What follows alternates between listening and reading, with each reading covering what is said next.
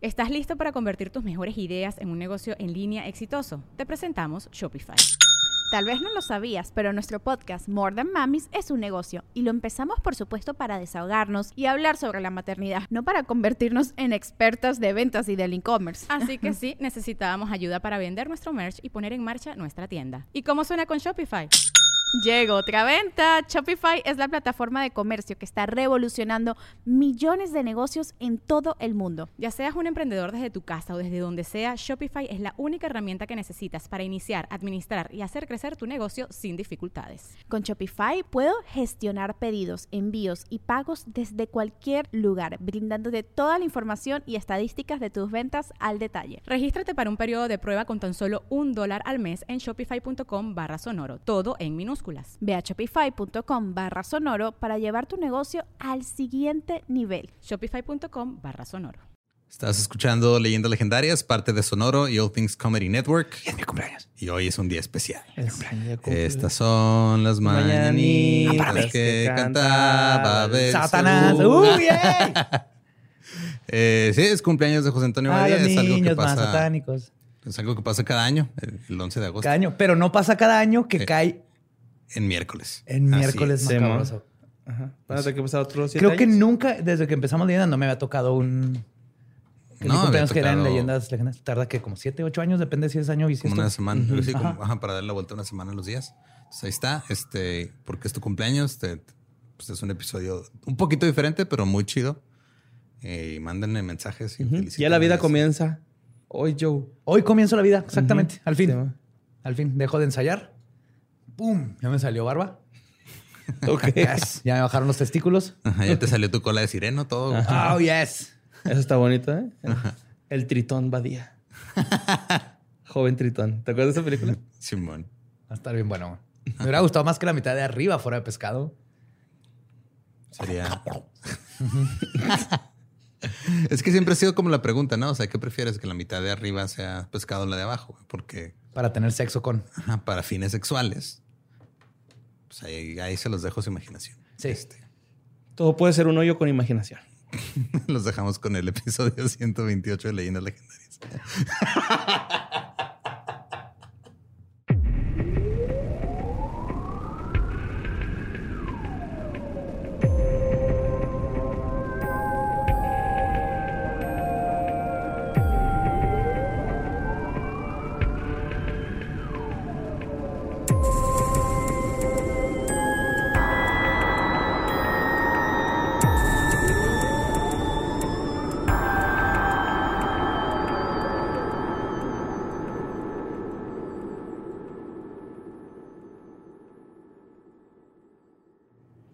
Bienvenidos a Leyendas Legendarias, el podcast en donde cada semana yo, José Antonio Badía, le contaré a Eduardo Espinosa y a Mario Capistrán casos de crimen real, fenómenos paranormales o eventos históricos tan peculiares, notorios y fantásticos que se ganaron el título de Leyendas Legendarias. Y es mi cumpleaños.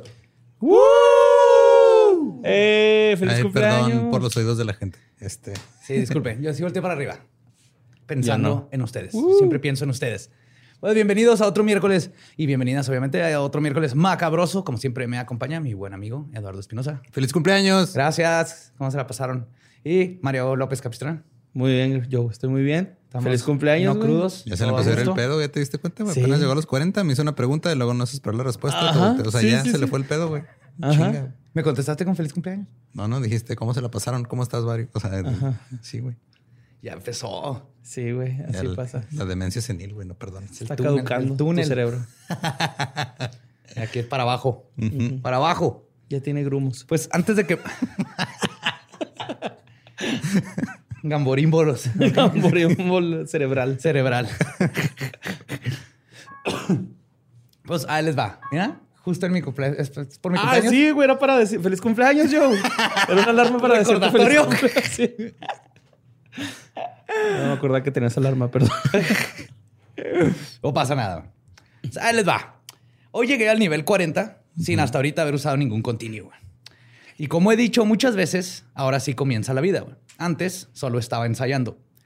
Y parte de ese ensayo ha sido la obsesión con lo sobrenatural, lo misterioso y lo desconocido. Y un libro en específico ayudó a instaurar esta pasión en mí. Así que aprovechando que es mi cumpleaños y puedo hacer lo que se me antoje, decidí leerles las historias que me maravillaron en la primaria, me intrigaron en secundaria y me marcaron en prepa.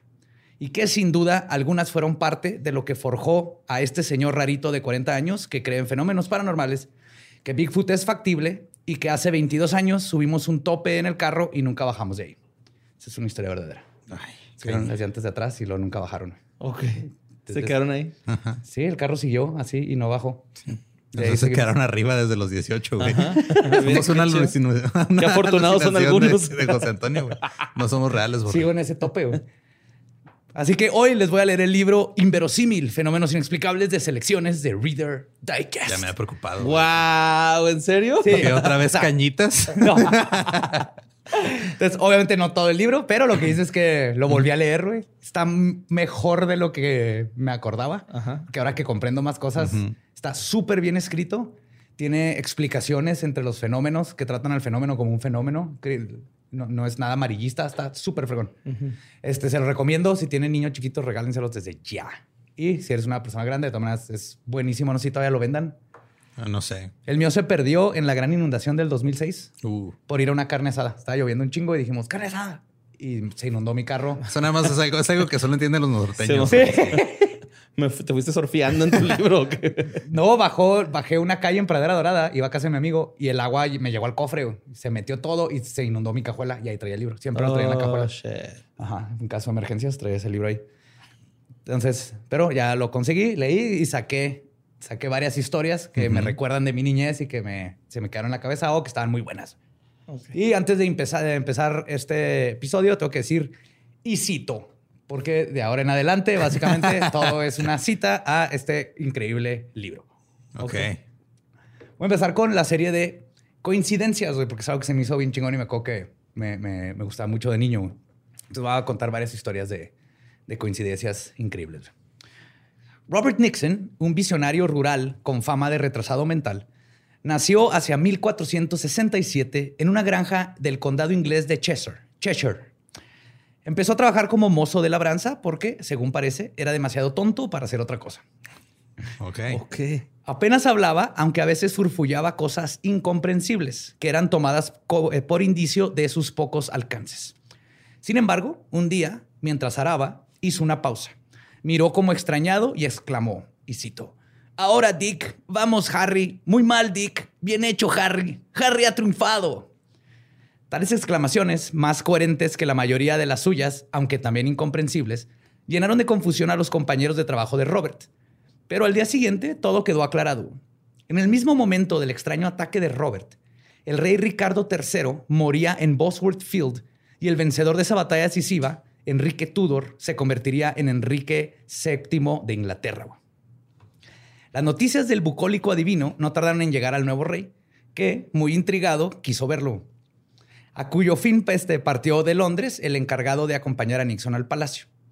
Aún no había dejado la corte el enviado cuando Robert supo que iba a llegar. Lleno de angustia, empezó a recorrer el pueblo de Over gritando que Enrique había enviado en su busca e iba a hacerlo morir de hambre.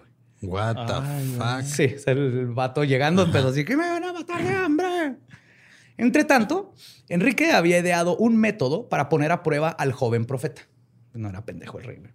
Y cuando Nixon fue llevado a su presencia, fingió una gran turbación. Le explicó que había perdido un valioso diamante. Ajá. No, nada. Empezó a escupir. Fingió que había perdido un valioso diamante. ¿Podría ayudarme a encontrarlo?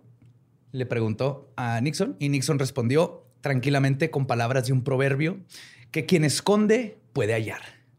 Naturalmente, Enrique había escondido el diamante y le causó tal impresión la respuesta del labrador que ordenó levantar acta de cuánto dijera este muchacho. Labrador porque labraba, ¿no? No porque tenía la inteligencia de un perro. No, no, no, porque Ok. Tal vez era bueno para ir a, re- a traer patos que cazaste. No viene aquí el dato, pero era labrador de que labraba. Ajá. Ok. Lo que dijo, debidamente interpretado, predice las guerras civiles de Inglaterra, la muerte y abdicación de sus reyes y la guerra con Francia. güey. Ven, y él no estuvo de mamador ahí escribiendo libros como nos tratamos, güey. Este güey ni siquiera sabía escribir, güey. No sabía ni qué estaba pasando, güey. También predijo que el lugar de Natwich, en Cheshire, sería asolado por una inundación, lo que aún no ha ocurrido. Mm. Y ahorita con las inundaciones, si llega a pasar, va a estar cagado la risa. Bueno, no para la gente que le pasa. no para la gente que le pasa. Pero la profecía que más preocupaba a Nixon era la más inverosímil de todas, que moriría de hambre en el Palacio Real. Para aplacar estos temores, Enrique ordenó que le dieran cuanta comida deseara y siempre que lo desease. Orden, orden que no contribuyó precisamente a hacer simpático al extraño joven en la cocina real, cuyo personal, de todos modos, envidiaba sus privilegios, que le tenían que estar dando de comer cuando él Ajá. quisiera y era el, lo trataban mucho mejor que a todos los chefs. Sin embargo, un día Enrique se marchó a Londres, dejando a Robert al cuidado de uno de sus funcionarios, a quien, para protegerlo de las malas intenciones de la servidumbre del palacio, no se le ocurrió más que encerrarlo en los propios aposentos del rey. Asuntos urgentes llevaron luego a que este funcionario saliera a Londres y olvidó dejar la llave o instrucciones para que abriesen a Robert o no. siquiera decir que estaba ahí. Cuando regresó el pobre campesino había muerto de hambre. güey. Se le murió de hambre, güey. Güey.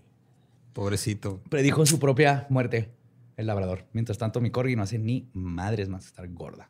Maggie, estoy hablando de ti. Pero ese era una persona. Ajá. esto es un perro. Sí. Ay, Maggie. Chale, güey.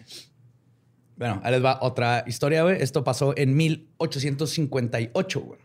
Robert Fallon, de Northumberland, ahora Inglaterra, fue acusado de hacer trampas al jugar póker en un salón Bella Unión en San Francisco, en los Estados Unidos. Escándalo. Le pegaron un tiro, güey. Pues, ¿por quién le manda a hacer trampa, güey? Era estos tiempos, era borre en Red Dead Redemption. Como se pensaba que el dinero ganado, en este caso 600 dólares, al hacer trampas, traía, era un chingo, era güey. un chingo, güey. Traía mala suerte. Sí, tú sabes, ¿verdad? ¿Cuánto cuesta una pistola en este Sí, está en ¿Como caro. dos dólares? Bueno, o sea, pues no, está como a 125 un rifle Shida, ¿no? Acá, pero Shida, güey. O sea, sí, chingón. O sea, como para llevar a la escuela. Mo- pues, pues si quieres, ¿no? Pero esos tiempos escuela de tenías tiro, A la escuela de tiro, sí, güey, Ajá. aprender. Ajá. Ay, güey. Entonces, como se pensaba en esos tiempos que usar ese dinero traía mala suerte, los otros jugadores llamaron al primer güey que vieron pasando para que tomara el lugar del muerto en la mesa del juego. Confiados en que pronto recuperarían el dinero y por lo tanto ya es dinero no de trampa y no hay pedo y se aclara todo. Sin embargo, cuando llegó la policía, el nuevo jugador había convertido los 600 dólares en 2,200. Ah, cabrón. Cuando, cuando la policía supo qué pasó y pidió los 600 dólares para poder entregárselos a los familiares del muerto, el joven desconocido se enteró de todo y logró demostrar que era el hijo de Fallon y que no había visto a su padre desde hacía siete años. güey. What the fuck, güey. O sea, era su jefe. Era Ajá. al que mataron. Era su papá. Y de pura coincidencia lo escogieron a él para... De tal palo Ajá. otra astilla, güey. A lo mejor también hizo trampa. Y les También, ganó a todos. Pueda. Hizo trampa en realidad, o sea, hizo trampa haciéndoles creer que era el hijo, güey. Seguro el güey se lo inventó de ahí se lo sacó los huevos. Todo era una trampototota. Ajá, pues es que digo, Ocean's Eleven. tú en esas Ocean's épocas te podías declarar lo que fuera, güey. Ah, sí, yo soy doctor. Ah, sí, yo soy su hijo, güey. sí, es cierto. Ajá. Ahí va. Eh, en 1925, el conde Louis Hammond, célebre quiromántico, quiromantes que pueden tocar cosas y saber la historia. Oh. Ajá. Quiromántico y vidente que usaba en esta profesión el nombre de Keiro, formuló la siguiente predicción acerca del príncipe de Gales, Eduardo. Y cito: Está dentro de lo posible que sea víctima de un amor devastador. Que si ocurriese, predigo, ¿eh? Predigo que el príncipe lo abandonará todo, incluso la posibilidad de ser coronado, antes que perder el objeto de su afecto. En 1936 murió el rey Jorge V y el príncipe de Gales se convirtió en Eduardo VIII. Su abdición, 325 días más tarde y más de 10 años después de la profecía de Cato, en aras de su futura esposa, la dos veces divorciada Wallis Simpson, fue debida, según dijo, a no poder renunciar a la mujer que amaba. Cato previno también eh, al conocido periodista inglés William T. Stead que en modo alguno debía de que de ningún modo alguno debía viajar por mar a mediados de abril entre el 19 y 12. güey. Sorprendentemente, pues era notorio su interés por lo esotérico, Steed ignoró la advertencia. Adquirió un pasaje en el Titanic y se ahogó el 14 de abril. No mames. ¿Quién le manda por estar ahí rascándole los huevos al Titanic? Y antes, en 1905, Keiro había leído el futuro del poderoso y odiado Rasputín, el monje loco de Rusia. Ra, Rasputin. Rasputin. No, Hay que cambiarle el nombre ya a Rasputín, güey. Ya que sea Raspitón, güey. Para, para la fama que tiene. Sí. Ahí está en un frasco, suquito. ¿Sí? ¿En un museo? ¿Sí? Luego les contaré la historia de frasco, güey. Pinche rico. Es un garrafón de pepinillo, ¿ah? Es un garrafón de esos de vidrio. Uy, güey. A Rasputín le advirtió, y cito, preveo para usted un fin violento dentro del palacio. Estará amenazado por el veneno, el puñal y las balas. Que, ok, esa, esa se me hace ya como que muy fácil, güey. O sea, digo, para como vivía Rasputín. Sí, pero se- pues, ajá, es como si vas y le adivinas a un chavito que anda de narco que no va a morir de, de edad adulta, güey. Ajá. te doy esa, pero luego aparte le dijo, finalmente veo las aguas heladas del Neva cerrándose sobre usted. Y 11 años más tarde, lo envenenaron, lo apuñalaron, le dispararon y lo aventaron al río a Rasputín. güey. Y así ni con lo frío que estaba el río se le hizo chiquita esa madre, güey. Eso es lo cabrón de Rasputín. De hecho, está chita. güey. Si, el- si sube la temperatura, va a crecer esa madre y se va a convertir en el nuevo zar de Rusia. güey. Haz- Hazle caso, hazle caso. Ese güey sabe de esas Por eso, por eso Putin quiere que él lo mantiene todavía en Siberia, güey. Uh, una mañana, en 1979, hacia las 5, Helen Tilliston fue despertada por un urgente golpeteo en la puerta de su apartamento de Filadelfia y por la voz de su madre que decía, y citó, Helen, ¿estás ahí? Déjame entrar. Cuando abrió la puerta, su madre, que vivía al otro lado de la calle, le preguntó que por qué ha habido a llamar a su puerta pocos minutos antes. Helen le explicó que se había acostado a las 11 y no había vuelto a despertarse. Su mamá le dijo, pero yo te vi, hablé contigo, insistiendo en que Helen le había, le había dicho que la siguiera a su casa sin hacer preguntas. Entonces oyeron la explosión. Le había provocado una fuga de gas en la cuadra de la señora Tilliston. Su apartamento quedó medio destrozado. Y cito, de haber estado durmiendo ahí en ese momento, dijo más tarde el jefe de bomberos, dudo que hubiese podido escapar con vida. What the fuck. Entonces fue como una mames. proyección Ajá. de crisis, pero sin estar muerta la hija, con aparte prediciendo que iba a pasar. O sueño de esos acá, luz, ¿cómo se llaman? Este, astrales.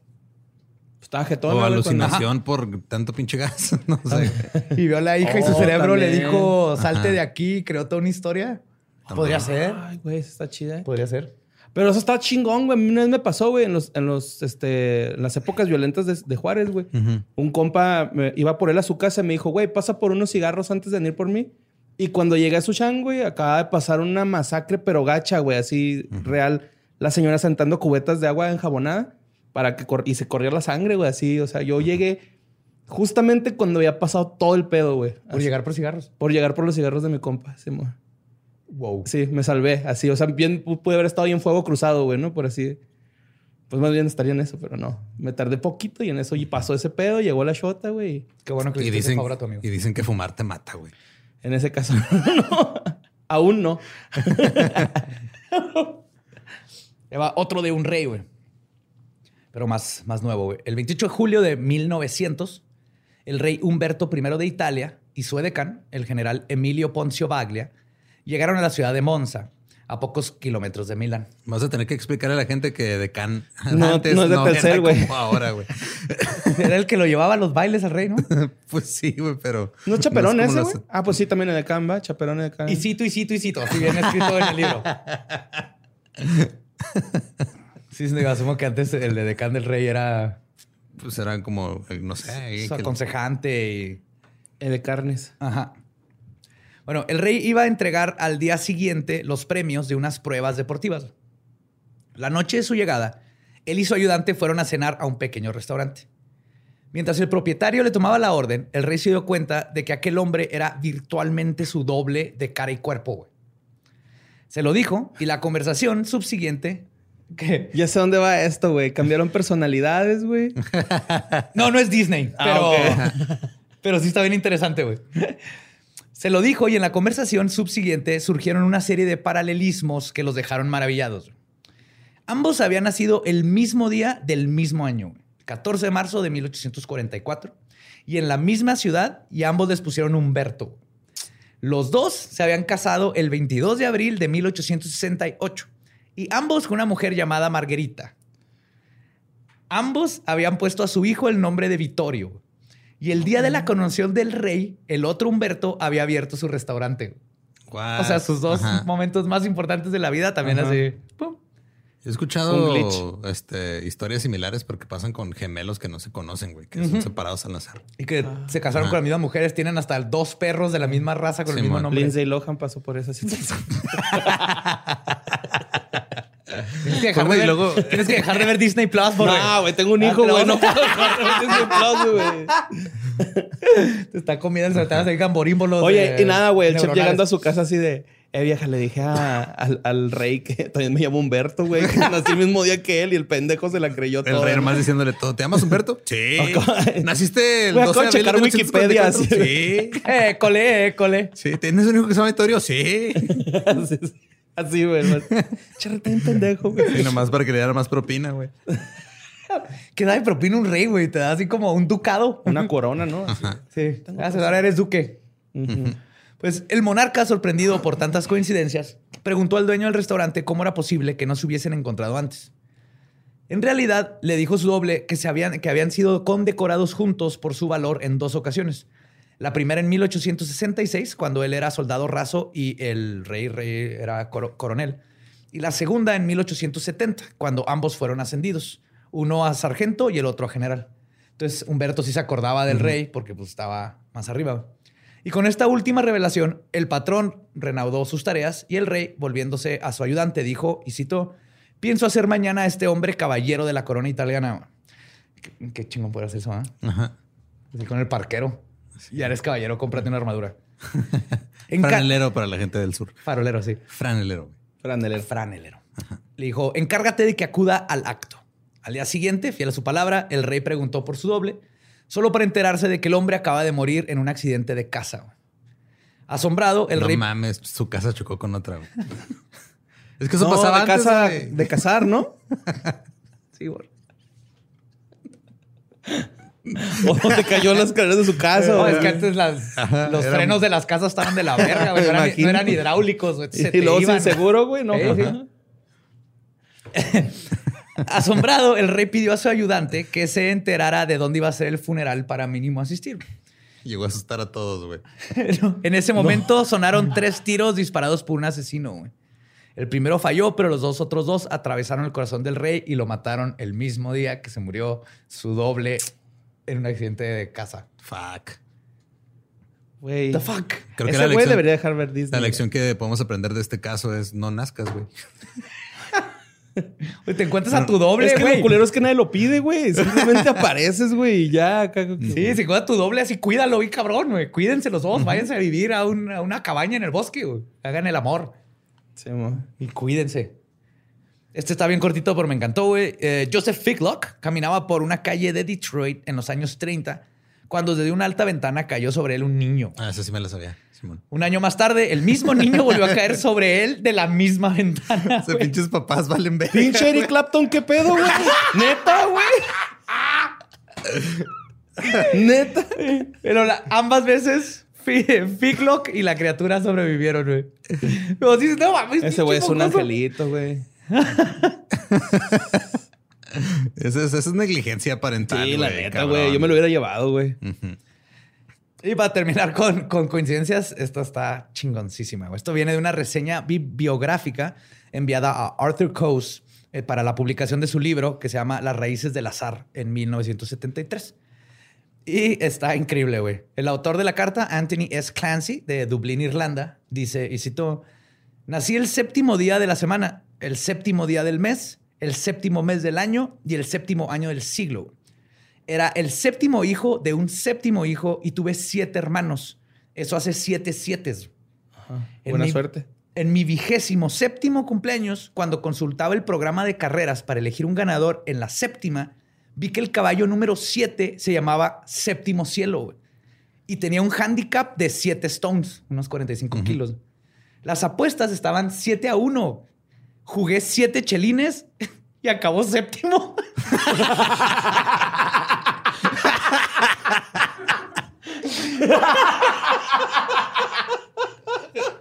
Ay, güey, creo que iba a ganar. güey.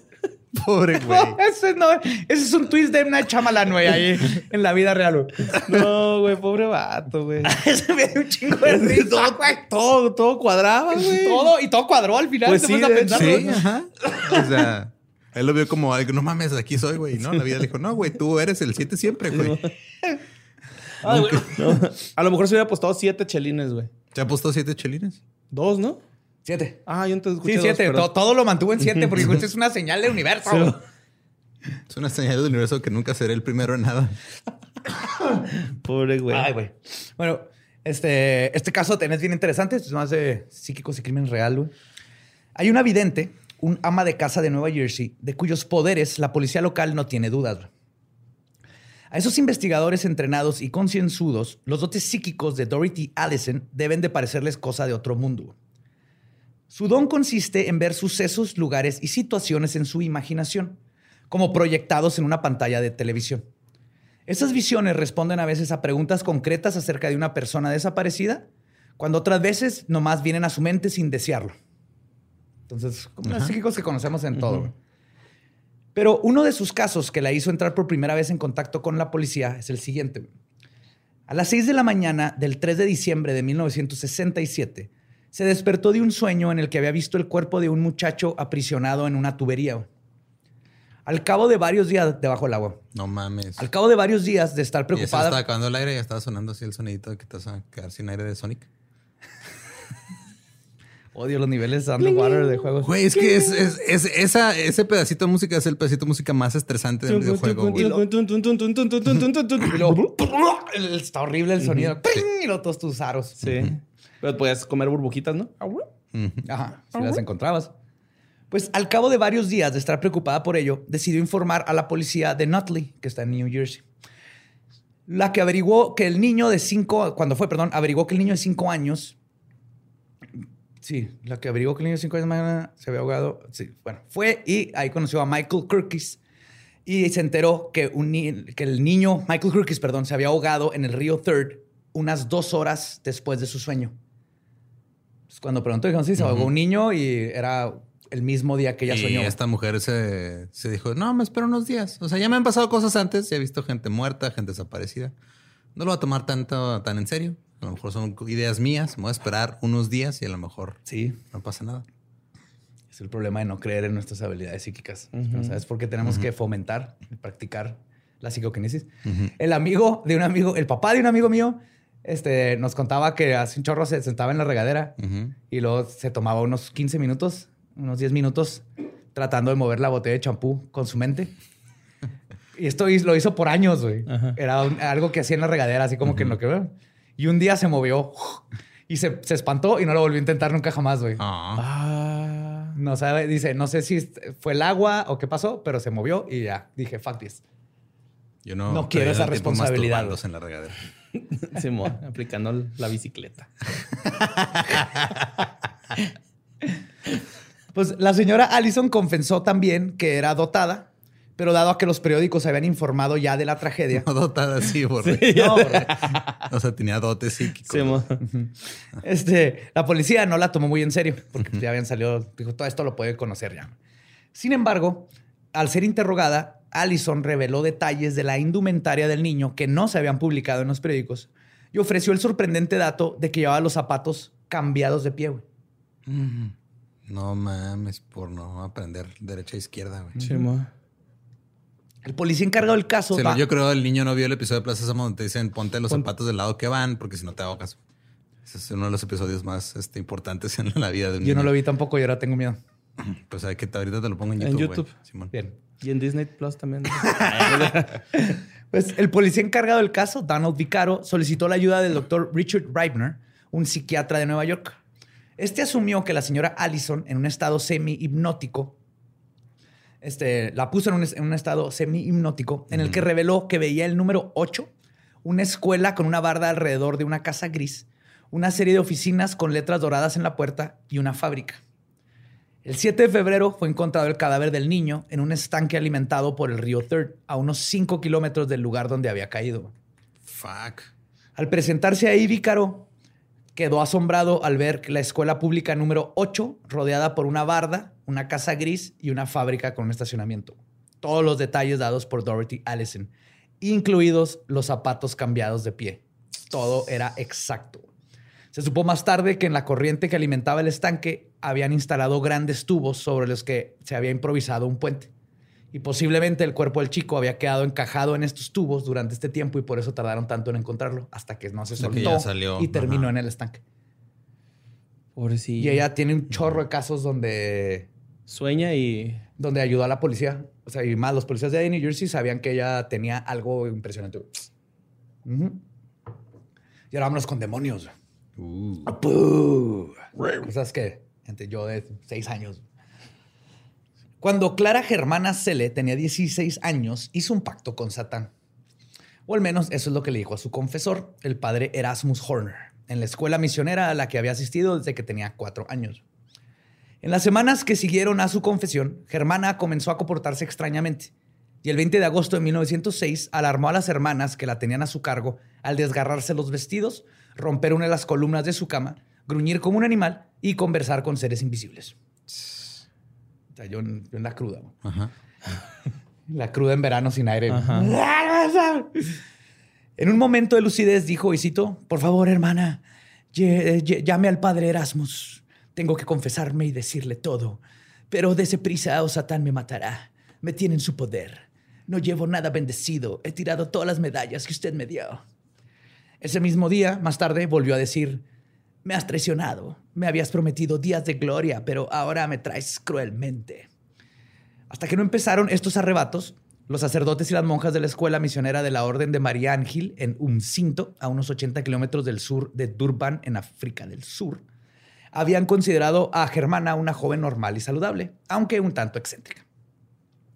A medida que empeoraba su estado, Germana empezó a mostrar los síntomas por los que la Iglesia Católica identifica los casos de posesión demoníaca. Por ejemplo, el agua bendita le quemaba cuando la rociaban con ella o se la daban a beber. Pero cuando la rociaban con agua común y corriente, con que habían llenado a escondidas la pila, simplemente se reía. Ok. No sabía que uno de los síntomas de posesión demoníaca es que te diera risa el agua, güey. Pero... Sí, o, o que una de las técnicas infalibles es tratar de hacer pendejo al güey, Ajá, a ver si sabe si es bendición o no. Daba grandes quejidos cuando le acercaban una cruz. Podía descubrir la presencia de un objeto religioso, aunque hubiese sido envuelto a conciencia o escondido de cualquier otro modo. Empezó a mani- Esa es buena forma de encontrar tus aretes que perdiste. Si tienen son de cruz, encuentra a alguien poseído. O el collarcito, si te asaltan, yo poseído. En cuanto empieza a gritar, ahí está. Empezó a manifestarse también en Germana una clarividencia de mayor alcance. Podía describir los detalles cotidianos del viaje de un clérigo desde África hasta Roma, incluidas las direcciones de los lugares donde paraba a lo largo del camino. Y para avergonzar a un joven que se burló de ella, reveló detalles escandalosos de su vida privada con fechas, ocasiones y nombres. No mames. Sí, es- es- Gossip Girl. Ajá. Entre las manifestaciones físicas de Germana, su confesor citó numerosos casos de levitación. Germana flotaba a menudo hasta a metro y medio del suelo, unas veces verticalmente con los pies hacia abajo y otras horizontalmente con el cuerpo flotando sobre su cama. Ok. La más, lo que le llamamos la clásica. Sí, la- Sí. Permanecía en una postura rígida y ni siquiera la ropa le caía hacia abajo, como hubiera sido normal. Por el contrario, sus vestidos seguían pegados a su cuerpo y sus piernas. Si le rociaban con agua bendita, descendía inmediatamente y su ropa caía suelta sobre la cama. Este fenómeno tuvo lugar en presencia de testigos, incluidos extraños. Es que ya me lo imagino así como con los gatos, güey, que tienes ahí un Un rociador. rociador de agua, güey. Ya duérmete, Juan. Ya, chingado, ya. Elena, ya ya. bájate. ¿Qué estás haciendo ya? tu madre, tu papito. Alguien, alguien- alguien debería hacer eso, debería echarle agua bendita a un rociador para gatos, a ver qué hacen los gatos. Sí. Se van a quemar. güey. No, no lo hagan. Imagínate que se pongan, empiecen a parar en dos piernas, güey. Sí. Aún en la iglesia donde todos podían verla, flotaba por encima de su asiento. Algunos trataban de hacerla bajar a la fuerza, jalándole los pies, pero era imposible. Otra curiosa propiedad física que asombraba a los sacerdotes y monjas presentes era su capacidad para transformarse en un ser con aspecto de serpiente. What? Todo su cuerpo se volvía tan flexible como el hule y se retorcía por los suelos. A veces su cuello parecía alargarse, aumentando así la impresión como de, una, como de serpiente que daba. O sea, no se convertía en serpiente, más empezaba Ajá, como a mover raro. como Ajá. serpiente. Como Peter Languila. Es con Peter Languila. En una ocasión, mientras la estaban sujetando, se tiró como un rayo a una monja arrodillada frente a, ella y la mordió en el brazo. La herida mostraba las señales de los dientes de Germana y una pequeña punción roja semejante a la mordedura de una serpiente. El 10 de septiembre de 1906 se concedió el permiso para el exorcismo de Germana que llevaría a cabo el padre Erasmo, su confesor, y el padre Mansuet, rector de la misión. Los ritos comenzaron por la mañana, duraron hasta mediodía, se iniciaron de nuevo a las 3 y prosiguieron hasta bien entrando a la noche. A la mañana siguiente empezaron a las 8 y duraron hasta las 10. O sea, tienen break para ir a comer. Ajá. claro, tienes que ir a todo, comer, claro. checar tus correos, güey. Ah, Tienes otras cosas cosas mejores que hacer que ver a la niña Ajá. víbora, güey. Bajo la intensa presión de los dos exorcistas, el demonio dijo que indicaría su marcha mediante un acto de levitación. Lo que ocurrió ante 170 testigos en la capilla de la misión. Ya empezaron Este a vender boletos estos güeyes, ¿verdad? Claro, güey. Este es pinche Lady Gaga, según.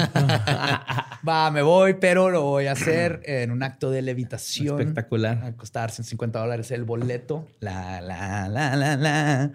Después se rezaron oraciones de acciones de gracias. Y en enero de 1907, en ausencia del padre Erasmus, Germana sufrió una recaída e hizo un pacto. hizo de nuevo un pacto con el diablo. Se recayó de que estaba levitando. No. O- pues o sea que te caes normal, güey, pero estás más arriba, pues te recaes. No, me dijo, güey, qué aburrido. Antes podía volar y me podía transformar en víbora, güey. ¡Eh, Satán, otro! El 24 de abril comenzó un nuevo exorcismo. güey. Duró dos días y tuvo éxito. La marcha definitiva del demonio quedó señalada por un olor de una nitidez incomparable. O sea, olía culero. Azufre, Azufre, son. Ajá, huevo podrido. A bañito. Sí. Central Camionera. Muy particular, ¿verdad? Así como, Sí, güey, muy. Como entre vómito y diarrea. Es un olor muy universal, Sí, güey. Y a depresión. Y el jabón Y siempre huele igual, güey.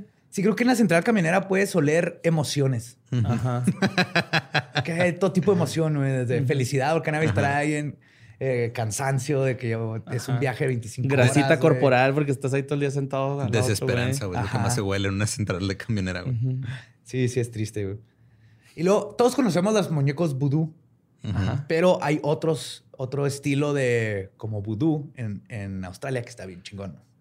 Ok. Les va. En, Existir. en 1953, un aborigen llamado Kinjika fue llevado en avión a su nativa tierra Arnhem, en el territorio del norte australiano, a un hospital de Darwin, la capital. No había sido herido ni envenenado, no padecía ninguna enfermedad conocida, pero se hallaba moribundo. güey. Kinjika sobrevivió cuatro días entre grandes dolores y al quinto murió víctima del hueso asesino o método de ejecución o asesinato que no deja huella y casi nunca falla. Está épico este pedo. Los Carduchita deben su nombre al calzado especial que llevan cuando dan caza a un condenado. Los Carduchita son los que acometen este tipo de asesinatos. Ok. Lo- el- el- los zapatos que usan están hechos de plumas de cacatúa y pelo humano y prácticamente no dejan huella. Los cazadores se visten con pelo de canguro que pegan a su piel untándosela con sangre humana y se ponen máscaras con plumas de emu. Yes. Qué pedo con Es. Assassin's Creed Australia y está más hardcore, güey. Night People. Sí, sí. Suelen actuar en grupos de dos o tres, son implacables y persiguen a su presa durante años si es necesario. Cuando al fin acorralan a su hombre, se acercan a unos cuatro o cinco metros y uno de ellos, Y doblando. ¿Y lo qué? Se acerca a su hombre y lo abraza y lo empieza. No sé. Y lo un mata pedo con cariño, romántico. Ajá. No, doblando la rodilla, empuña el hueso que les decía y lo apunta como una pistola. güey.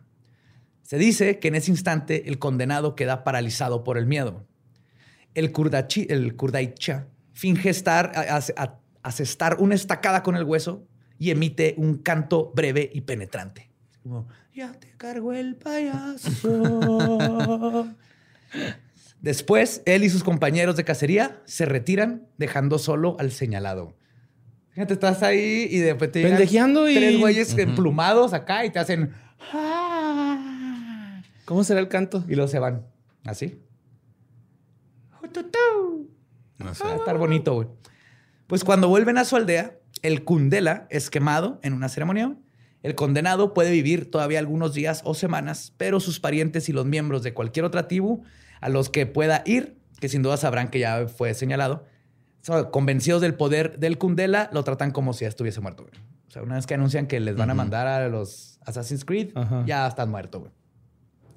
Se dice que la carga ritual del Kundela crea un doble psíquico del hueso, güey, una auténtica lanza mental que traspasa al condenado cuando le apuntan con él.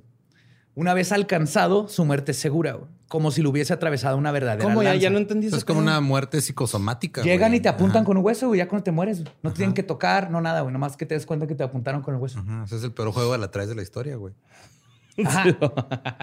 Sí, es como una lanza psíquica, o sea, de que no, no te. No Como te Doctor entierran una Strange. lanza, pero psíquicamente te rompieron el corazón. Ok. Ajá, es como una proyección. Ajá. Sí, está como en el vudú, que entierras al muñequito y se muere, pero acá nomás le apuntan a la persona. Y eso es suficiente Ajá. para mandarlo a la verga, güey. El muerto, por lo general, es miembro de la tribu de los Mailis, que el, el muerto, perdón, era miembro de la tribu de los Mailis que había quebrantado una de las leyes que regulan las relaciones incestuosas. O sea, se Ah, lo merecía. cabrón. Ajá. Por el- twist. lo- los usan como para cosas Ajá. ya muy hardcore, güey. En consecuencia, es cuando convocaron ante un consejo tribal. Güey, chinga a tu madre. ¿Por qué? Porque te chingaste a tu madre, güey. Pero me estás diciendo que chingue mi madre ahora. ¿Qué es lo que tengo que hacer? Pero metafóricamente, no estás poniendo atención. No, ¿y qué pedo? Es que no entiendo lo de la pinche aguja esa. ¿Cómo Ya me que la chingué. Ay, ya me la chingué. Ah, pues fue convocado ante un consejo tribal, pero se negó a acudir y es por eso que fue condenado a muerte en ausencia. güey. Oh, ok. Ajá. O sea, él no sabía que estaba condenado a muerte nomás de No, repente. eh, no, pues no, fue su culpa por no ir. No le habían avisado. Kinjika huyó entonces a- de su tierra y el verdugo de la tribu, el Mulungusa, hizo y cargó ritualmente el hueso asesino o Kundela. El hueso suele ser humano, de canguro o de emu, pero también puede hacerse de madera, cuando de plano no hay. La forma varía de una tribu a otra. La mayoría tienen de 15 a 22 centímetros de largos, afilados por un extremo y raspados hasta darles una terza redondez. Al otro extremo se sujeta una trenza de pelo por medio de un agujero con una goma resinosa sacada de un arbusto australiano. También bonitas, ahí vienen las fotos, pedo, sí. Para resultar eficaz, el kundela debe ser cargado con poderosa energía psíquica en un complejo ritual que debe llevarse a cabo sin el menor defecto. El proceso es secreto para las mujeres y para cuando, cual- cual- cuantos no sean miembros de la tribu. Si el condenado ha huido de su aldea, el hueso cargado es entregado a los kurduchita y, Y lo van y lo persiguen. van y lo persiguen hasta que lo matan. güey. Y hay un chingo de historias en el libro de los kurduchitas matando a gente y de doctores del occidente que así de que eh, pues, se murió. güey. Y está bien chido porque en el libro te explica luego cómo es que puede ser, que es tanto el miedo, porque es una creencia, y te explican todo cómo funciona eh, cuando tenemos miedo, Ujú. este, mucho miedo, todo el sistema endocrino y todo eso, y toda la adrenalina, y empiezas a bombear menos sangre y todo para poderte mover a madre, pero si eso se mantiene, no tiene suficiente oxígeno, lo cual te, te puede empezar a joder los Se órganos. te colapsa el cuerpo a la verga. Viene toda una explicación de cómo es algo, puede ser algo este, psicosomático bien cabrón, igual que el vudú. Voy a hacer uno de esos, voy a hacer mi, mi kundalini, ¿cómo se llama? No, Kundela. Kundalini es otra cosa. Mi Kundela. Diferente, güey. Kundela. Mm, dame Kundela, mame. Kundela. y ahora vamos a hablar un poco de criptozoología. Esto es zoología. güey. Thimble Thick en Terranova fue el escenario donde se vio un pez monstruoso el 2 de noviembre de 1878. Tres General pescadores. ¿eh? El general Sherman. General Mr. Shemen. Tres pescadores estaban en un bote no lejos de la orilla cuando vieron un objeto voluminoso que tomaron por parte de un, de un naufragio. Al remar hacia él, descubrieron que era una enorme criatura marina de ojos vidriosos que agitaba frenéticamente los tentáculos y la cola porque la marea lo había dejado varado. Ah, cabrón, tenía tentáculos y cola. Sí. Engancharon al monstruo con un arpón de lengüeta provisto de una cuerda que ataron a un árbol. El animal luchó algún tiempo, pero después, a medida de que el agua seguía retrocediendo, murió. Los tres hombres calcularon que el cuerpo tenía 6 metros desde pico hasta el extremo de la cola. Uno de los tentáculos medía más de 10 metros. Era un calamarcín, ¿no? Era como un calamarzote, güey, aparentemente. Mataron a Cthulhu, güey. Y me encanta esta parte del libro. Dice, sin cuidarse de científicos y escépticos, los pescadores convirtieron su captura en comida para perros. Ok. Entonces no hay evidencia. Es un chingo de comida para Eh, perro, güey. eh, comió, comió Blackie. Bien a gusto. Sí. Luego, antes de los 1900, un aventurero inglés llamado Andrew Patel pasó muchos años en África durante el siglo XVI. Y al volver a su patria, le hizo un relato detallado de sus experiencias a su amigo Samuel Purchase. El relato figura en la famosa recopilación de escritos de viajes Purchase His Pilgrimage, publicados en 1625. El peregrinaje de... de Pool Purchase. Ajá. Según Batel, asombrado ante los mandriles, monos y micos de las selvas, dos clases de monstruos eran también comunes, ambos muy peligrosos. El mayor de estos dos monstruos percibe, su lengua, el no- eh, percibe en su lengua el nombre de Pongo. Y al más pequeño lo llaman Engeko. Ah, yo pensé que pingo. Pongo y pingo. ah, Pongo y Engeko. Ese Pongo es Pingo. en todas sus proporciones. Estoy hablando de Pongo. Po- Pingo sería. Engeko. En gecko, por eso, en gecko dile pingo. Ok, pero este es Pongo. Pongo es en todas sus proporciones como un hombre, pero su estatura es más de gigante que de hombre, porque es muy alto, con rostro humano, ojos hundidos y cejas muy pobladas. Su cara y orejas no tienen pelo y tampoco sus manos.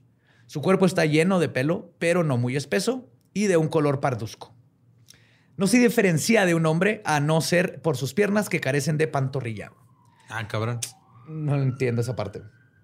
Camina siempre sobre ellas y lleva las manos a la nuca cuando va por el suelo.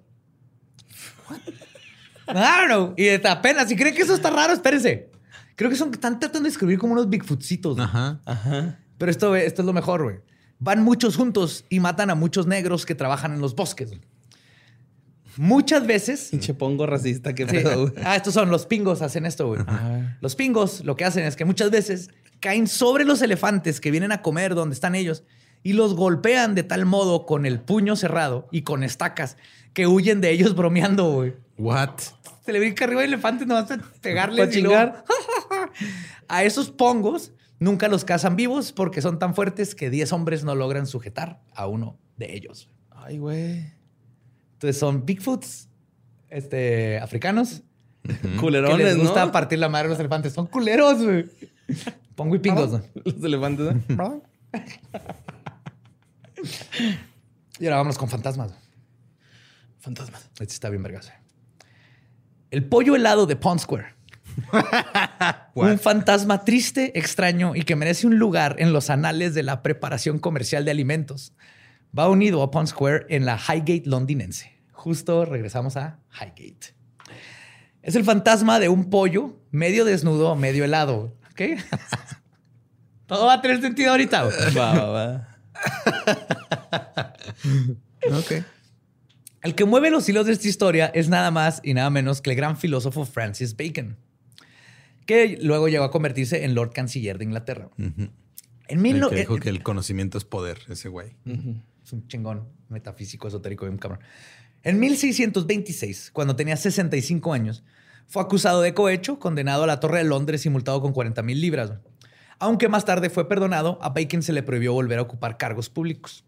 Y, libre así de la lucha por los poderes terrenales, volvió su mente a los misterios del universo y a los métodos por los que el hombre podría resolverlos.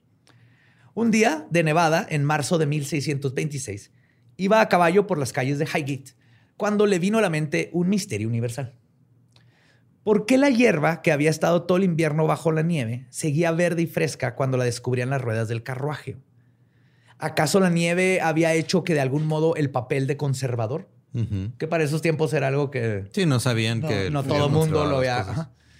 Bacon detuvo inmediatamente su coche en Pot Square y ordenó a su cochero que comprase un pollo en un criadero cercano.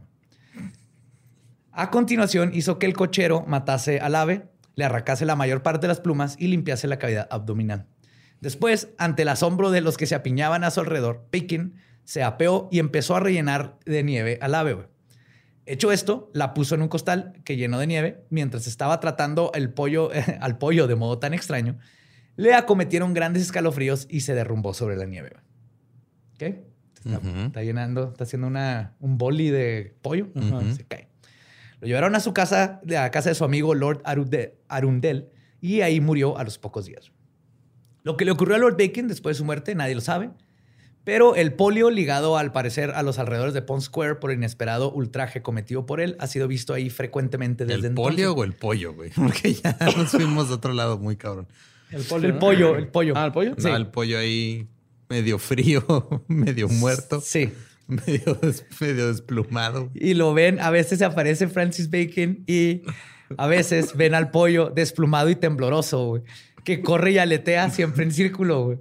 Porque, porque ese es el primer fantasma de un pollo que he escuchado en mi vida, güey. O sea, Me está haciendo cuestionar muchas cosas. Es el poder de, Fran- de haber conocido a Francis Bacon. Sir Francis Bacon.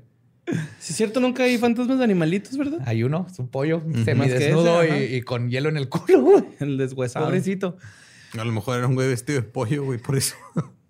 Pues según la esposa de John Greenhill, que residió en Pond Square durante la Segunda Guerra Mundial, y a menudo vio, quien a menudo vio al pollo las noches de luna. Era un ave grande y blancuzca. Otro de los testigos fue, al cabo, eh, fue el cabo segundo Torrance Long, también durante la guerra. Una noche cruzaba la plaza cuando oyó ruido de cascos y ruedas de noche. Al mirar a su alrededor, no vio más que un pollo tembloroso. Y es que es el fantasma menos imponente de la historia, güey. O sea, no te da miedo, te da lástima. hambre. Pobre- güey, Le quieres aventar una sábana, güey, pero no puedes. medio tembloroso, medio pelado y que aleteaba patéticamente en círculo. un vigilante que apareció por ahí dijo al cabo Long que el ave era un visitante asiduo a la plaza. Ya lo veía siempre. güey. Un par de meses antes, un hombre había tratado de echarle el, su guante, pero había desaparecido metiéndose en una pared de ladrillo. güey. Ok. Ah, atravesó. Ajá. Una noche de enero de 1969, un automovilista que se había demorado en Pond Square por una falla vio un gran ave blanca cerca de la pared. Viendo que le habían arrancado la mayor parte de las plumas y pensando que sería cosa de alguna pandilla de jóvenes, porque obviamente, digo, Vándalos. sus vándalos, miró a su alrededor antes de ir a rescatar a la pobre criatura. Cuando dio la vuelta, el ave había desaparecido. Y un año más tarde, en febrero, una pareja de jóvenes estaban despidiéndose cuando un gran ave blanca se posó ruidosamente en el suelo junto a ellos, corrió dos veces en círculo y lo desvaneció en la escoria. Wow. Eso destruyó el momento romántico, ¿ah? Sí. Sí, corriendo madre. Ay, güey. De fantasmas, nos vamos a pasar a tulpas. Que aquí vamos a ver qué es. Que lo hemos platicado un chorro en, en leyendas. Tiene rato que no mencionamos tulpas. Ajá, esas proyecciones mentales. Y aquí viene una historia muy chingona en el libro.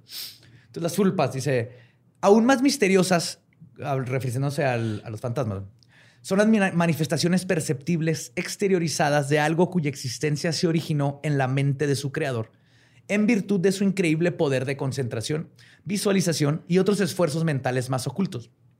En el Tíbet, donde se practican tales cosas, a un fantasma de este tipo se le llama tulpa. Un tulpa suele ser producto de un experto mago o yogi, aunque en algunos casos se dice que surge de la imaginación colectiva de los aldeanos supersticiosos o de los viajeros que cruzan por un lugar de apariencia siniestra. Que esa es otra de las teorías. De hecho, el, este, el cómic estoy leyendo, The Truth. uh, fuck. No me acuerdo, pero ya, me acordaré. Department of Truth. Se trata de eso, de cómo en el mundo están apareciendo todo lo que creemos como el- la pared en el Ártico, pero es porque son tulpas que cuando suficiente gente lo cree, Mm, aparece. Como Slenderman. Slenderman es un tulpa creado por la- el consciente colectivo. Pues los adeptos capaces de producir tales manifestaciones múltiples son escasos y suelen encontrarse entre los santos budistas, los bodhisa- bodhisattvas y los bodhisattvas. Algunos son capaces de producir 10 tipos diferentes de seres aparentemente animados, ya sea tulpas, humanos, animales o entidades sobrenaturales. Se puede proyectar lo que se puedan imaginar. Es como Green Lantern. Sí, güey. es justo eso de decir linterna Sí. verde, güey. Linterna verde, pero sin el anillo. Y las emanaciones que aparecen en los sueños de aquellos a quienes pretenden ayudar al Bodhisattva, porque también te puede mandar proyecciones al cerebro. Aún más misteriosas son las manifestaciones que pocos occidentales han tenido la oportunidad de investigar y que son aparentemente fantásticas. Entre ellas está Alexandra David Neal, erudita y viajera francesa, quien pasó 14 años en el Tíbet y estudió con varios lamas eminentes. Como en esa época era la única mujer lama, recibió múltiples honores por su contribución a la comprensión del pensamiento tibetano. Más tarde publicó dos relatos de sus experiencias en ese remoto y poco conocido país. La siguiente descripción de la que tuvo con su tulpa, tomada de su libro Magia y Misterios del Tíbet, las formas exteriorizadas, es algo cuya existencia se originó en la mente de su creador en virtud de su increíble poder de concentración, visualización y otros esfuerzos mentales más ocultos. En el Tíbet, donde se practican tales cosas, ya esto es ella explicándolo, pero lo estoy citando dentro de lo citado. En el Tíbet, donde se practican tales cosas, a un fantasma de este tipo se le llama tulpa. Un tulpa suele ser producido. Ah, no, perdón, ya les me di la vuelta. Sí. Dice, aparte de haber tenido pocas oportunidades de ver formas mentales, mi incredulidad habitual me llevó a hacer experimentos por mi cuenta. Y mis esfuerzos tuvieron algún éxito. Elegí para mi experimento a un tipo de lo más insignificante, un monje bajito y gordo, de natural inocente y jovial. Es lo que se empezó a imaginar, así que voy a producir un, un monjito. Me encerré en reclusión meditativa y procedí a llevar a cabo la concentración de pensamiento y otros ritos prescritos. Al cabo de algunos meses se formó el fantasma del monje. No mames, pues con razón nadie lo quiere intentar. Son meses, chingo, son años de práctica y meses para hacer Ajá, un tulpa. Un solo. Ajá. ok. Ya, ya dicen que en el Tíbet el- muchos exploradores y todo que el- los monjes los usaban para cargar maletas o cosas cuando van a explorar. Sí. Entonces traes así como un fantasma tulpa, güey, que te ayuda. Dice, su forma, haciéndose poco a poco, fue fija y cobrando vitalidad. Se convirtió en una especie de huésped que vivía en mi casa. Entonces rompí mi reclusión y salí de viaje con mis criados y tiendas. El monje fue de la partida. Aunque yo vivía al aire libre y recorría a diario muchos kilómetros a caballo, la ilusión persistía. Veía al gordo Trapa, que es un monje novicio, como le dicen Trapa, y a veces solo me hacía falta pensar en él para que apareciese. El fantasma llevó a cabo varios actos naturales con los viajeros que yo le había ordenado. Lo que les digo, ayudaba a, Ajá, a a- cargar. a cargar, a poner casas de campaña. como una persona. ¿Cuál es mi propósito? Pasas la mantequilla. Sí. Dice, por ejemplo, caminaba, se detenía, miraba a su alrededor. La ilusión era en su mayor parte visual, pero a veces sentía como si una túnica rozase levemente la mía. Y en una ocasión pareció que una mano me tocaba el hombro. Empezó a Se puede ponerse horny. Ajá. y a solidificarse, güey. Empezó a tratar de interactuar y se empezó a ser consciente del mismo. Eso vamos a llegar. Los rasgos que yo había imaginado al construir mi fantasma fueron experimentando cambios. El tipo gordo y mofletudo adelgazó, Mofletudo. ¿Qué significa mofletudo? que tiene copete, ¿no? Que tiene un moflesazo. No sé, así dice. Esto no se puede quedar así, güey. No puedes presentarnos una palabra como Mofletudo. mofletudo y no decirnos qué significa, Estoy, güey. estoy seguro que tiene que ver con, con, con copetes. A ver. Emo, me flotudo. Emo, Mofletudo. Mofletudo. Que tiene muy abultados los mofletes. Ah, bueno. Qué chingado es un moflete, güey. A ver. La parte de atrás de la oreja, ¿no? No sé, güey. Ah, Moflete. Está muy mofletudo, güey. No, pues es que sí no, no o se sea, que buscar, a ver, algún doctor que nos pueda decir que es un moflete, mándenos ahí, por favor, a- al Instagram de Borre la respuesta. Dice, en resumen, dijo, este, se hizo ah, el tipo gordo, mofletudo, adelgazó, su cara tomó un aire vagamente burlona, se hizo astuto y malicioso, se hizo más travieso y atrevido. En resumen, escapó a mi control. No, Una vez un pastor que me trajo mantequilla de regalo vio al tulpa en mi tienda y lo tomó por un lama vivo. Debe haber dejado que el fenómeno siguiera su curso, pero la presencia de aquella compañía no deseada empezó a poner a prueba mis nervios. Se convirtió en una pesadilla diurna. Imagínate, tengo un fantasma ahí que Ajá. tú hiciste tanto le viéndote y que se Está se haciendo todo. Ajá. Ajá, y está, Todo tiene grandes los es mofletes. Mejilla gruesa y carnosa. Sí, güey, estaba cachetón, güey. Ajá. Era un monjecito cachetón, ¡Ay! malvibroso, güey. Ah, era el borre, güey. O sea, hizo un Ay, borre. yo no soy malvibroso. No, se convirtió, pero Ah. cuando lo imaginó, se imaginó a Borre, güey. Ah, real, Obvio que no, güey. Se convirtió en el pinche Ram que acá. que nos ayuda y luego de Y repente. luego de repente se va sin despedirse. Ajá. Simón, ya. Ya se manda el solo. Y pues dice que ya cuando todo era una pesadilla y además ya se iba a Laza, de modo que decidí disolver el fantasma. Lo conseguí, pero en solo... ácido. No. De hecho, dice, solo al cabo de seis meses de dura lucha, güey. No mames. La criatura en mi mente se aferraba con tenacidad a la vida. Y es lo que te dicen los tibetanos y los o sea, aguas, esas madres, o sea, te lo imaginas, literalmente es imaginarte algo y aparece, pero esa madre poco a poco se convierte en su propia entidad y ya no lo puedes controlar. Y ya, ya no pertenece a tu imaginación. Como moreno.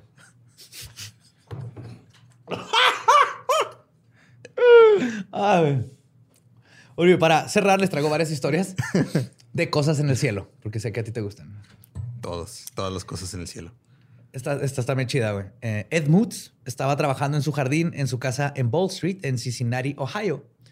A las cinco y media de la tarde, el 22 de julio de 1955, de pronto le cayeron en los brazos y las manos unas cuantas gotas de un líquido rojo y caliente. A los pocos instantes, la lluvia roja caía a todo su alrededor. De la nube sobresalía una protuberancia oscura y de ahí caía la lluvia roja, güey. precisamente encima de su duraznero que había en el jardín. güey. Nada más, güey. Y está la foto de él. Nadie pudo explicar qué era esa madre roja. ¿Qué fue lo que lo tiró? No tuvo explicación. Y está la foto de... Es un señor granjero viejito así clásico de Estados Unidos de la depresión. Agarrando su duraznito todo quemado, güey. Lo que se lo hizo mierda. güey. Sí, Como una especie de lluvia ácida que llegó y le chingó el durazno. Nada más a él. Nada más a Llegaron él. unos aliens y bajaron la letrina ahí, güey. Así de, órale, güey, ahí vas. Igual que este caso que se me hizo cagado, dice, una tarde de noviembre de 1958, llovió durante hora y media sobre una zona de un metro cuadrado güey, en la casa de la señora R. Bumpington en Alexandria, Luisiana, güey. El cielo estaba totalmente despejado en ¿Solo ese ahí? momento y ni la oficina meteorológica local ni la base de las fuerzas aéreas pudieron dar explicación a ese fenómeno, güey.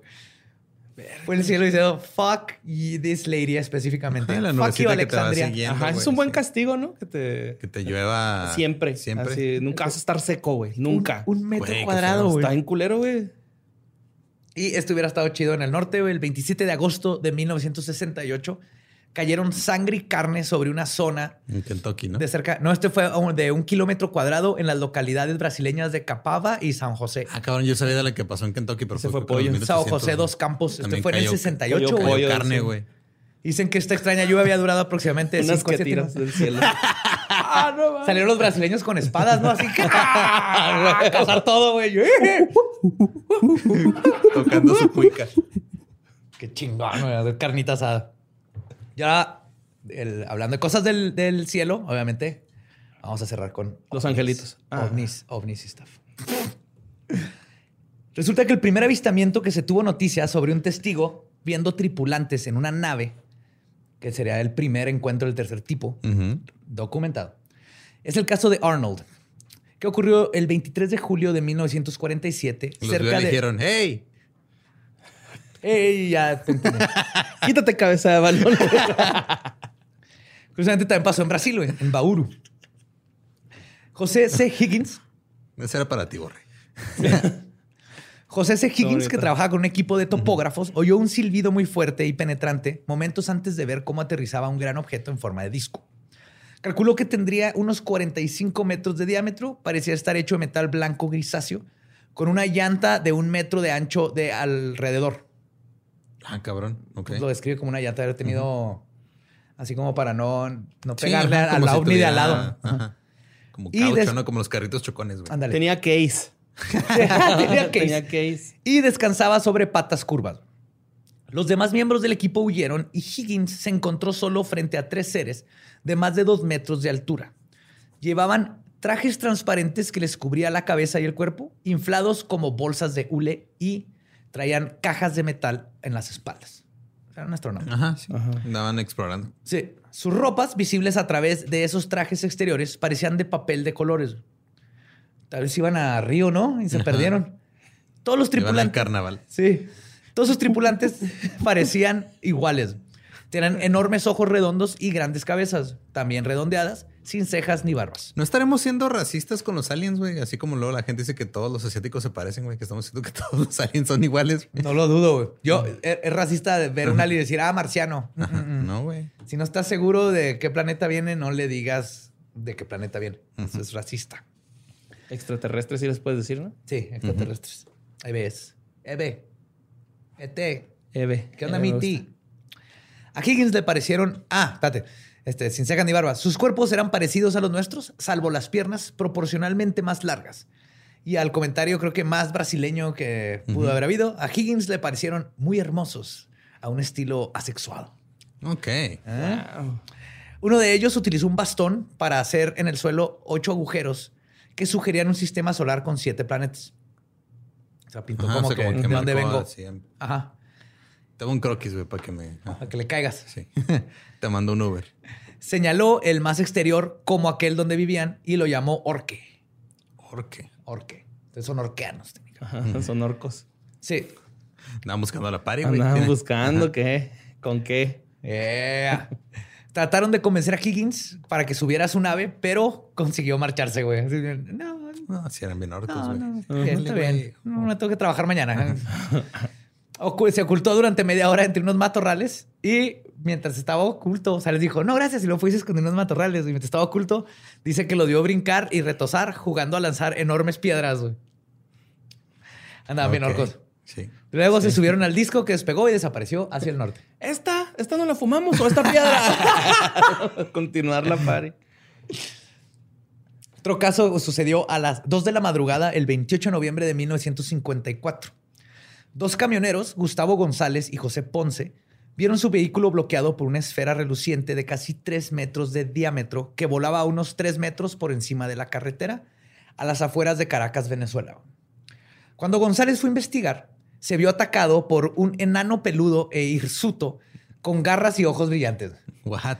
O sea, le brincó un gremlin. Ajá. Ajá, un critter, Bueno, un ¿no? un critter. sí, un critter. Ajá. Al repeler su ataque, comprobó que aquel ser pesaba muy poco, pero era muy fuerte. Pues lo mandó a unos 5 metros de distancia. No mames, qué bonito. Cuando, cuando González dio un navajazo al enano. dijo, Esto escaló en chingado. Esto se fue de que. No mames, che, hay algo espectacular a pinche critter y luego ya, ya, ya hay Son fileros. venezolanos. Ah, venezolanos. Ah, de Argentina todavía no digo. Ah, venezolanos. perdón. sí, le dio un filerazo, güey. ¿Y qué le pasó al chiquito? Dice que le dio un navajazo al enano. No sabemos si le dio ahí, güey. Estás asumiendo cosas. Estás Pues era un culo, ¿no? El güey- el lo, lo aventó bien lejos, güey. Dice que la hoja rebotó en su cuerpo como si fuese de acero, güey. O sea, no lo pudo penetrar. Ahí está, ya sabemos lo que le pasó al chiquito. No, Se le pasó al chiquito, no, no pudo penetrar el chiquito. No lo lubricó bien, por eso no le entró el filar al fierro. Otro ser parecido que salió de la esfera dejó sin vista a González con una luz cegadora de un pequeño tubo. Lo llegó a lamparearlo así. Eh, güey, deja mi perro. Durante la pelea, Ponce vio aparecer a otros dos enanos por un lado de la carretera, llevando en los brazos lo que parecía ser tierra y piedras, güey. No sé por qué están robando piedras. Porque son biólogos. biólogos. güey, Ya hemos dicho, güey. Sí, es cierto. Pues, pobres biólogos. Vienen por el micelio. De los hongos, sí. Sí, porque el hongo nomás existe en, en el planeta Tierra, ese tipo, y por eso lo necesitan. Yes, sir. Pues saltaron ágilmente a la esfera por una abertura lateral. Ponce, alarmado, corrió al cercano puesto de policía. Estaba contando su historia cuando llegó González. O sea, dejó a su compa, güey. González llegó agotado y muerto de miedo. Yo creo culo. gritando, Ajá. tu pinche madre, dejaste con los critters. Tenía un largo y profundo arañazo en el ojo, en el costado. Ay, güey. Les administraron calmantes y estuvieron varios días en observación. Uno de los médicos que los trató más tarde aseguró que él había visto toda la pelea, exactamente como lo habían descrito los dos hombres, cuando volvía en coche a su casa después de atender una llamada nocturna. Ok, el mismo doctor que los atendió los vio. No. Y no les tiró paro. ya, Qué Hay culo. un problema aquí, Venezuela. Ajá. Hay que tirarle paro a tus compas cuando sean atacados por critters, Sí. biólogos espaciales. Y no Yo tengo dos bolívares venezolanos, ahora que me acuerdo. Me, Ah. me los regalaron otro día en un show y este valen, creo que como una 10 millones y más de centavos o algo así de México. Vale más, yo creo, el metal, ¿no? No, es un billete. Ahorita te lo enseño. Vale más el padre. papel. Sí. Pues. eh, No ¿qué? tiene enanos peludos, pero está bonito. Este sí es de Argentina, este es lo que me confunde. Carlos Alberto Díaz, un camarero de 28 años del pueblo argentino de Ingeniero White. No sabía que existía Wow. este lugar. Así se llama, Ingeniero White. Ingeniero White. Hasta dije, ¿será un typo del libro? Y lo googleé. Hay un pueblo en Así se Argentina que se llama. Ingeniero White. El- ajá, y esto es pre... En honor al Inge White. Esto es pre-nazis. Iba a decir Breaking Bad, pero esa tiene más sentido. Ay, güey, porque era químico. Pero bueno, fue encontrado al borde de la carretera hacia las 7 de la mañana del 5 de enero de 1975. Se encuentran a este güey ahí tirado. Ajá. En Ingeniero White. Se le veía el cuero cabelludo de en varias zonas donde le faltaban mechas de pelo. Fue llevado a un hospital de Buenos Aires que está a unos 560 kilómetros de, de Está bien lejos, güey. Sí, Inge White. de su ciudad natal Díaz, perdón, ah, pues sí, está bien lejos. Aseguró que el pelo le había sido arrancado por humanoides con piel como de hule verde museo. Dice verde museo. No sé si los, los museos, los museos en Argentina tienen un verde, verde muy específico. Pero dice verde museo. Y brazos rechonchos provistos de ventosas. 46 médicos y especialistas y varios investigadores de la policía examinaron e interrogaron a Díaz. quien con tranquilidad y verosimilitud se mantuvo en la versión que había sido un secuestro. Dijo que había salido de trabajar de madrugada y al volver a su casa iba cruzando una estación de ferrocarril abandonada cuando vio un rayo de luz muy brillante, pero en zigzag, que tomó por un relámpago y de momento lo cegó. Cuando pudo volver a ver, se encontró paralizado y oyó un zumbido persistente en el aire, que es como en el, ese crack que, que, describen que empieza. Sabe a metal y se oye como, como si estuviera electrificada la atmósfera. Mm. Eh, de repente se sintió aspirado y absorbido por el zumbido como un viento al rayo. Después se desmayó. Se despertó dentro de una esfera vacía, lisa y reluciente, de unos 2.5 metros de ancho y 3 de alto. Muy parecido a todos los que hemos contado. como a los Tolls. Tres de aquellos seres se deslizaron dentro, dentro del tubo, y empezaron a hacer presión con sus curiosos brazos contra su pelo largo, aspirando mechones enteros a, eh, un tiempo sin causarle el menor dolor. O sea, le iban sacando pelo, pero no lo dolía, Las cabezas de esos seres eran la mitad de las nuestras y totalmente calvas. Sus caras. Ah, pues tenían envidia, güey. Sí, Iban a ser pelucas. Yo creo que sí, de pelo natural y esas son caras. Sus caras de color verde musgo. ¿Será musgo? y era un typo, un typo en el libro. acabo de buscar verde museo y no me salió nada. Ha de ser un, un typo del libro. Verde musgo. Verde, musgo. Tiene más. Este, carecían de rasgos, no tenían ni ojos, ni nariz, ni boca, ni orejas. Medían aproximadamente 1,70, están altos. más altos que los grises normales. Y tenían cuerpos esbeltos cubiertos de un hule suave de color crema pálido. Mientras extraían mechones del pelo de Díaz, brincaban de júbilo, no mames, vamos a tener pelo, güey. ¿Qué? Juanito va a estar listo para su quinceañera. Como el Chaos, ¿no? tiene uno, así. Y después de trabajar en su cabeza, empezaron a quitarle mechones del pecho. Y Díaz volvió a desmayarse, güey. Sí, le tocó ahí uh -huh. Year Old Virgin, Ajá. Horas más... También querían ellos pelo en el pecho, ¿no? Pues, horas más tarde se encontró acostado en la hierba al sol de la mañana. Tenía al lado su bolsa y al mirar el reloj vio que estaba parado a las 3.50 cuando evidentemente era ya mucho más tarde. No mames. Agarró sus tacones y se le corrió. Ah, dejaron bien chido el, bikini line. Al mirar el reloj, ah, perdón, este, sintió náuseas y empezó a vomitar. En ese momento fue visto por un automovilista que vino en su ayuda. El reconocimiento médico puso en evidencia que parte del pelo de la cabeza y del pecho de Díaz habían sido inaudablemente arrancado. Una parte parecía haber sido cortada, pero otra había sido extraída de raíz, dejando los tejidos capilares circundantes completamente limpios.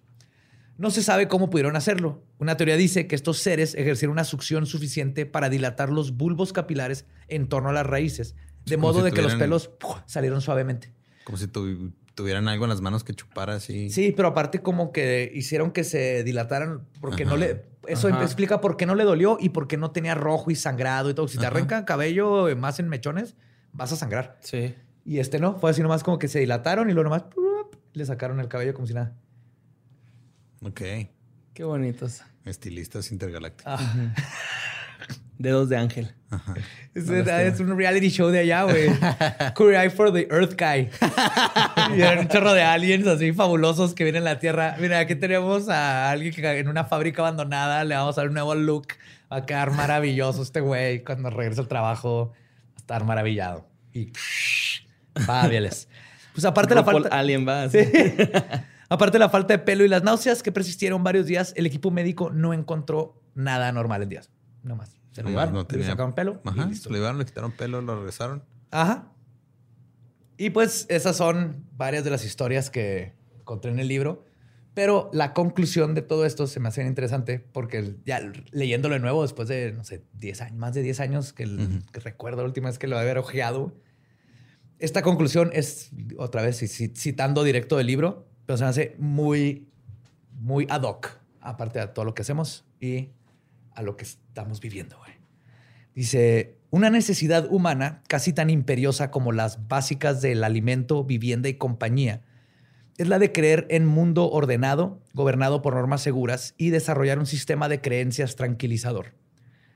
A esta aspiración se debe que los adivinos, sabios y expertos de toda condición hayan sido escuchados desde el principio de los tiempos. Nunca han faltado ni faltarán probablemente autoridades dispuestas a encontrar explicaciones razonables para cuántos fenómenos son observados y ofrecer soluciones a los misterios del universo. Sin embargo, ciertos acontecimientos parecen indicar que nuestras normas y creencias, e incluso nuestro sentido común, pueden fallarnos.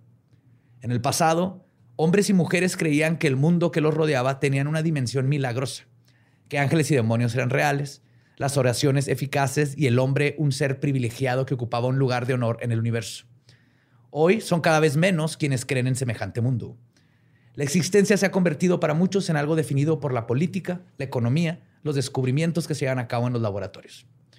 Pero aún así, persiste el instinto de lo desconocido y la convicción de que no todo en nuestras vidas puede ser previsto minuciosamente por los estadísticos, controlado por los gobiernos o definido en un tubo de ensayo. Porque a pesar de que en los últimos 25 años hemos aprendido más sobre la Tierra y el cosmos que en toda la historia anterior, cuanto más hemos explorado, más misterioso se ha vuelto el mundo. Ante los extraños fenómenos que a cada paso surgen a nuestro alrededor, nos preguntamos si el sentido común no nos exige aceptar lo extraordinario.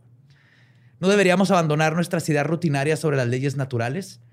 Mientras nuestros científicos sintonizan los ecos de la creación cósmica, debemos seguir apegados a la idea de que el tiempo progresa de un modo de que el tiempo progresa de un modo lineal. No pueden pasado, presente y futuro existir simultáneamente. Ha de ir todo efecto precedido de una causa.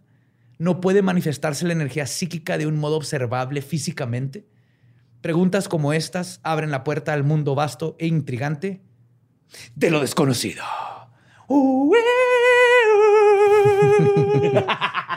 yes, sir.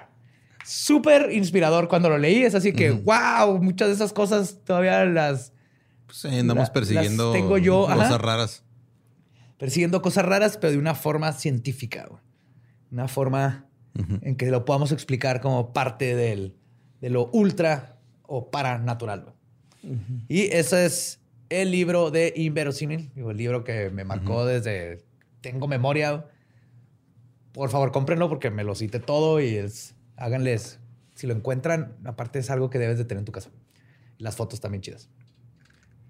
Entonces ya aprendimos que si Badía se pone en pedo y tiene cruda en, en su semana de cumpleaños, en vez de preparar guion, agarra un libro, lo copia y lo pega, güey.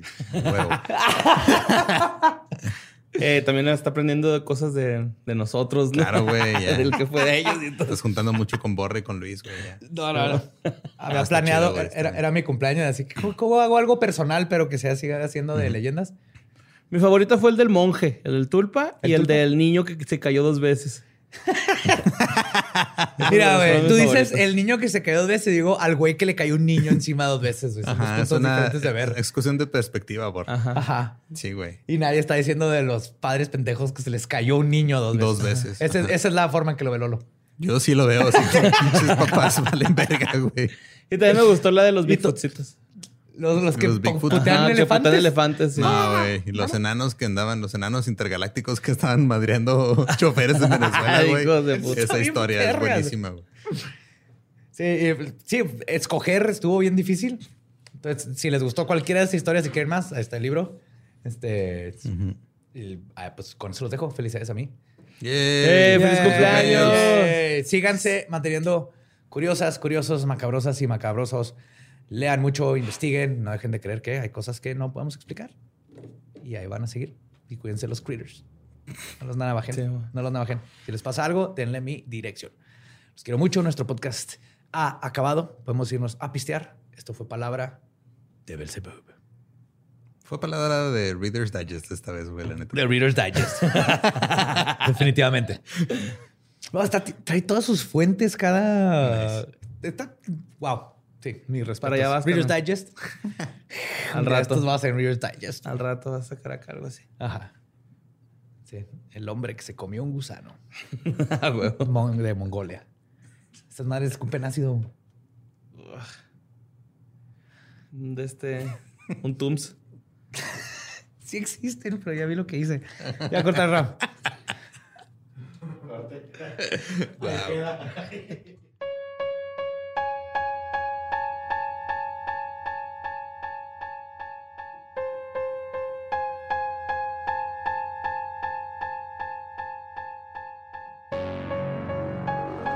Eso fue Fenómenos Inverosímiles, eh, también llamado mi libro favorito de la niñez, que se acabo de contar. Espero les haya gustado. Nosotros nos estamos preparando para mi cumpleaños porque es hoy. Sí. Justo ahorita que estamos grabando esto, no es tu cumpleaños, pero acabo de romper la ilusión del tiempo. Totalmente. De todas maneras, ya la rompimos horrible porque tuvimos que hacer la fiesta antes porque el- la reunión, porque no había espacio para el 11. Entonces, gente creyó que cumpleaños y ahorita lo estamos grabando cuando no. Pero ustedes que están escuchándolo, hoy es mi cumpleaños. Sí, ¿Verdad? hoy miércoles. Y si lo Hoy están escuchando el miércoles. jueves, ya valió verga. También ustedes rompieron Ajá. la ilusión. O Ajá. sea, Miércoles 11 de agosto. ujú. 40 años. Para continuar con la semana de cumpleaños, este, vamos a estar ahí el 14 de agosto en un evento. Es un festival que se llama Documenta con Q. Es un evento en línea para los que este, porque me han estado preguntando que si vamos a estar ahí porque el del evento pues, es en Querétaro, pero nosotros no vamos a estar en Querétaro, vamos todavía a no. estar en línea, este, ahí discutiendo sobre el error en la Matrix y saber si estamos viviendo o no en una simulación. The glitch. Sí.